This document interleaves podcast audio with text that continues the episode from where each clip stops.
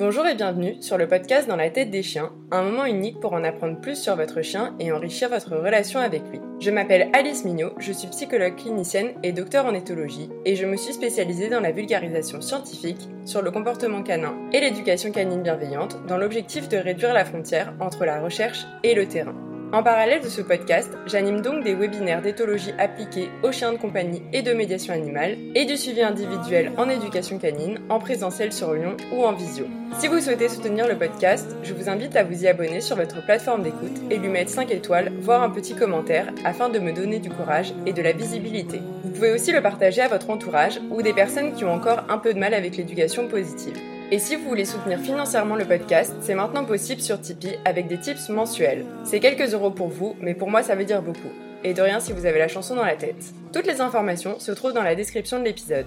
Bonne écoute Aujourd'hui, on va parler de la correspondance des actions spontanées entre chiens et humains à travers un article de 2023 du département d'éthologie de Budapest, qui sont vraiment les rois dans les recherches sur le comportement canin.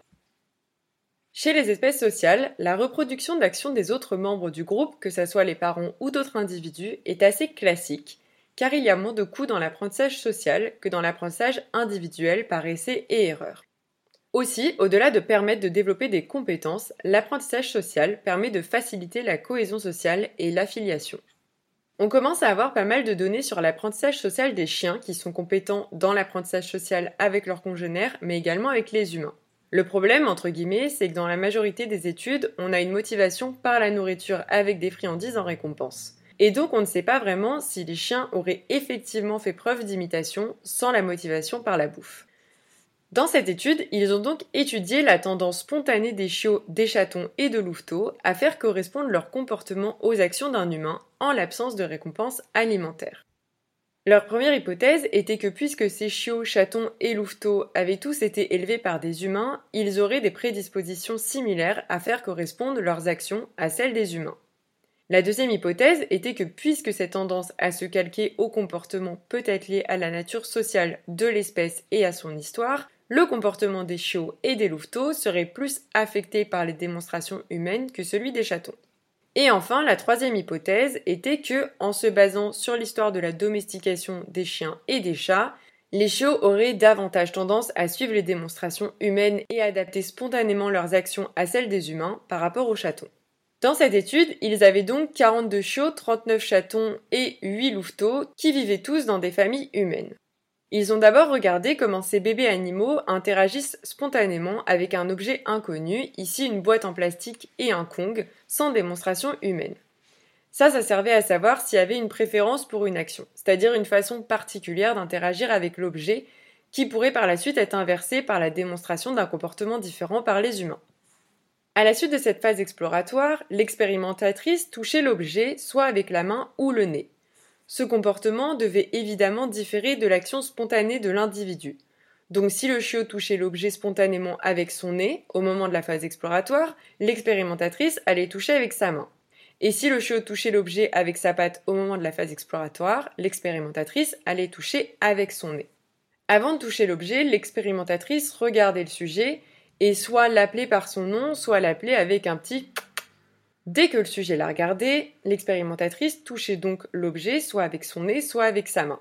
Elle alternait le regard entre l'objet et le sujet et disait une phrase du style Ah, regarde, dis donc, qu'est-ce que c'est?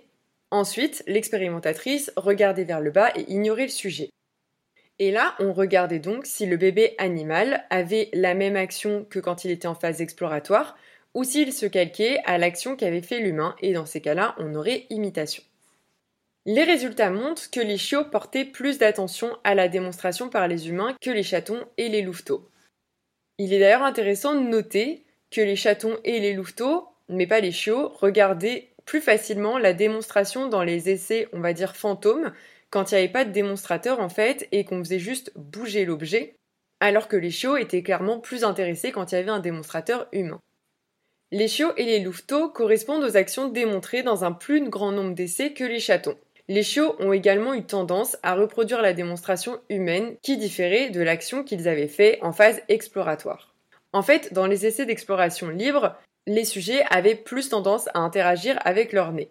Dans l'étape de démonstration, les chiots, mais pas les louveteaux, avaient tendance à adopter un comportement qui correspondait à celui de démontrer, toucher la patte, et qui différait du coup de leur propre façon d'interagir spontanément. Ces résultats sont cohérents avec les études précédentes qui ont mis en avant que les chiens ont tendance à reproduire les mêmes actions que les humains.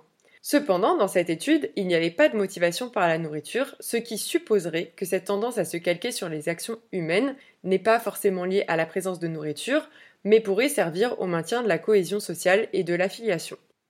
Cette tendance des chiots à reproduire l'action démontrée diffère d'ailleurs des résultats d'une précédente étude de la chercheuse principale, où les chiots avaient appris des humains et des congénères comment obtenir de la nourriture à partir d'une boîte à puzzle, mais n'avaient pas montré de signes de reproduction de l'action. Ça suggère donc que lorsqu'il y a la nourriture présente, les chiots se concentrent plus sur l'objectif, avoir de la bouffe, plutôt que sur les moyens de l'atteindre, quelles actions mettre en place. Cela suggère en outre que, si l'absence de nourriture facilite la correspondance spontanée des actions des chiens sur les humains, sa présence peut alors distraire les chiots de l'apprentissage social des actions elles-mêmes. Aussi, il y avait une tendance à interagir avec les objets lors des démonstrations et à faire correspondre du coup les actions démontrées qui étaient plus fortes chez les chiots et les louveteaux que les chatons. Et ça, ça confirme l'hypothèse selon laquelle la socialité inhérente de l'espèce joue un rôle dans l'élaboration de ces tendances à l'apprentissage social. En plus, les chiots avaient une tendance plus forte à calquer leurs actions sur celles des humains que les louveteaux, et ça, ça va dans le sens que la domestication a effectivement un effet sur une possible prédisposition accrue des chiens à suivre et à apprendre des modèles humains.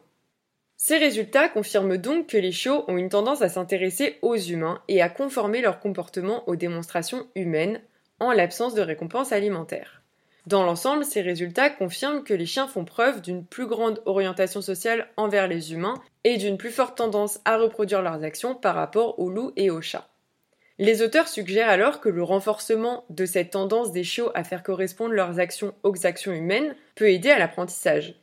Ces résultats sont également importants d'un point de vue pratique du coup en éduc et viseraient donc des méthodes d'éducation qui reposent moins sur l'utilisation de récompenses alimentaires qui pourraient distraire et plutôt renforcer les tendances naturelles à calquer les actions. Attention, ça ne dit pas qu'il ne faut pas utiliser de friandises, mais que votre attitude et votre relation à votre chiot sont un super renforçateur pour l'éducation. En fait, dans l'éducation, on est censé être sur une bonne combinaison entre nos comportements et l'utilisation de la nourriture et une adaptation en fonction des situations et donc de ce qu'on attend. Le but, c'est surtout d'insister sur l'importance de vos actions dans l'apprentissage et de ne pas hésiter à avoir une attitude motivante de démonstration du comportement attendu à votre chiot plutôt que juste le leurrer avec une friandise. Personnellement, j'ai trouvé cette étude super intéressante parce que vous savez que j'utilise énormément la friandise, mais j'utilise aussi beaucoup tout ce qui est basé sur le référencement social et la synchronisation comportementale. J'espère donc qu'il vous a plu et en tout cas vous aura appris des choses. En attendant le prochain épisode, je vous souhaite donc une bonne journée ou soirée et des caresses évidemment consenties à vos toutous. Hello, c'est encore moi la liste du montage. Merci d'avoir écouté l'épisode en entier. N'hésitez pas à me mettre 5 étoiles et à partager cet épisode. Vous pouvez aussi me soutenir sur Tipeee. En attendant le prochain épisode, rendez-vous sur Instagram pour voir les monstres dormir, des mèmes pourris, m'entendre me plaindre et quand même avoir des infographies intéressantes. À bientôt!